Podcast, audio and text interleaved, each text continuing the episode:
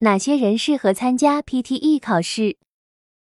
嗯，我觉得 PTE 考试的话，因为我们目前的话呢，可能针对不同的这个要求，然后它的这个分目标分数也会不太一样。你比如说，我们现在大家去移民的，大家去移民的话，我们目前呢有两个分数档，一个呢是这个就是要求雅思四个七，那么它会给移民呢带来十分的加分。那么这个对应对应于 PTE 考试的话呢是四个六十五。四个六十五分，呃，然后呢，还有一个分数的话呢，这个呢，很多人可能会认为是一个可望不可及的一个分数，就要求呢雅思要达到四个八，那么它对这个移民加分会有一个二十分的一个加分，那么换算到 PTE 的话是要四个七十九分，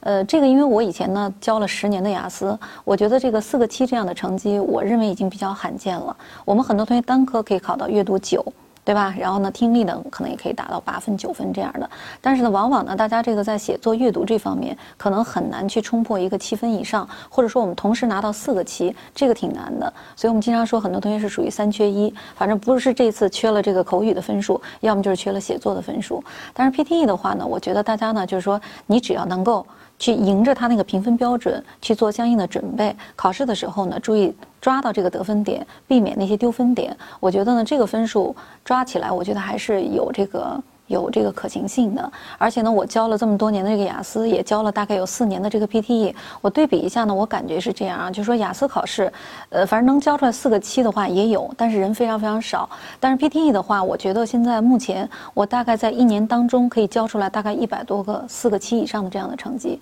像四个八以上的那个成绩的话，我们大概每一年也能达到二三十个。我觉得这个数量的话呢，跟雅思相比较，我觉得还是比较惊人的。所以我个人呢，还是挺推荐大家呢。来尝试一下这个考试。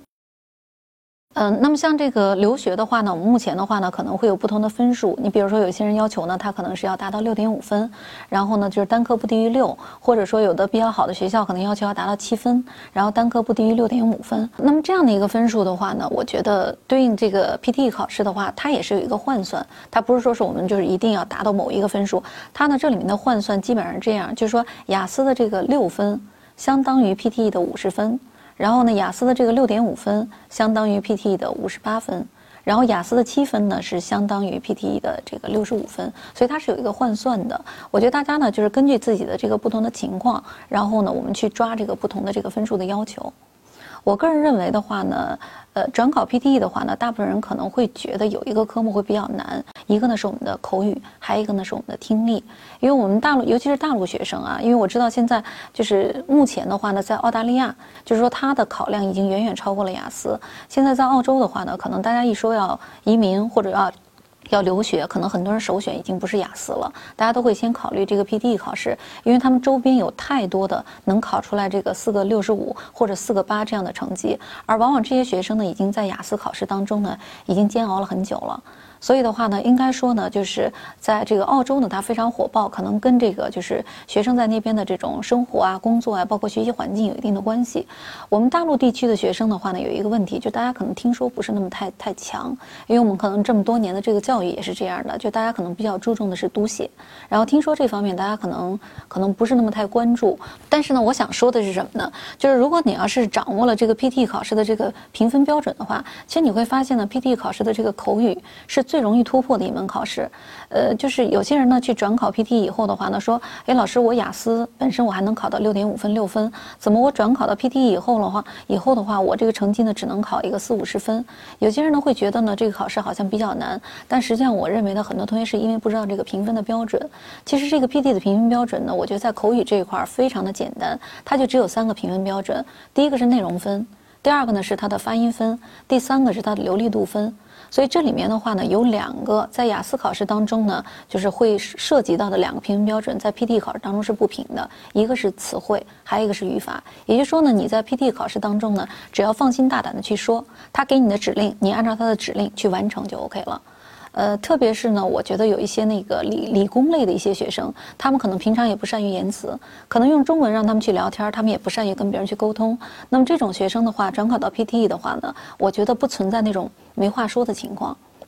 啊，为什么这么讲呢？因为 PTE 考试的每一个口语的题目，它都有一个非常明确的一个指令，比如说他给你一段话。然后让你把这段话呢能把它。这个念出来，或者他给你一句话，让你把这句话呢给他跟读出来，或者给你一个图片，你把这个图片描述出来，又或者是一个讲座，你听完这个讲座，你把它复述出来，或者他问你一个问题，一个很简单的一个简答题，比如他问你说 How many colors does a rainbow have？类似于这样的很简单的一些简答题，然后你只要能把这个问题回答出来，你不用呢去想一些话题，然后去迎合这个考官，然后呢去跟考官陪着笑脸，因为我们是在跟机器讲话，机器呢你说他冷冰冰可以，但是你也。可以说他非常客观，他不会因为他今天有任何的情绪的变化而影响他对这个考生的一个这个打分。所以我觉得呢，就是说我们只要抓住他那个评分标准，其实这个分数呢还是很容易拿到的。所以我这边有很多的学生，他们之前的话呢，可能刚刚开始参加这个 PTE 考试，不太了解评分规则，他们可能第一次考试呢只能考个三四十分或者四五十分。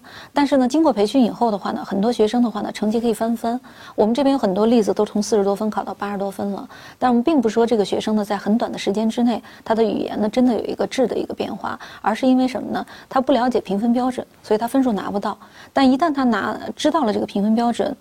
那么再去考试的话，那么他这个分数的话呢，就会出现一个井喷式的一个增长啊。呃，那么 PTE 考试的话呢，在评分这一块呢，我也想讲一下，就是它这个评分呢是有一个这个区间，它呢是从十分到九十分啊。这个雅思考试呢，应该是从零分到九分。那么这个十分是怎么来的呢？就是那培生在设计这个考试的时候，他认为所有的学生只要来参加这个考试，不管你学的多么的差，你也至少有十分的一个收获，所以他起评分是一个十分。另外呢，就是说你学的再好，他认为你也达不到一个百分之百的一个收，一个就是非常完满的一个一个这个一个结果，就是你还是有一个上升的一个空间。所以他的满分呢是定在九十分，所以我们的分数区间呢实际上实际上是在十分到九十分之间来进行波动的。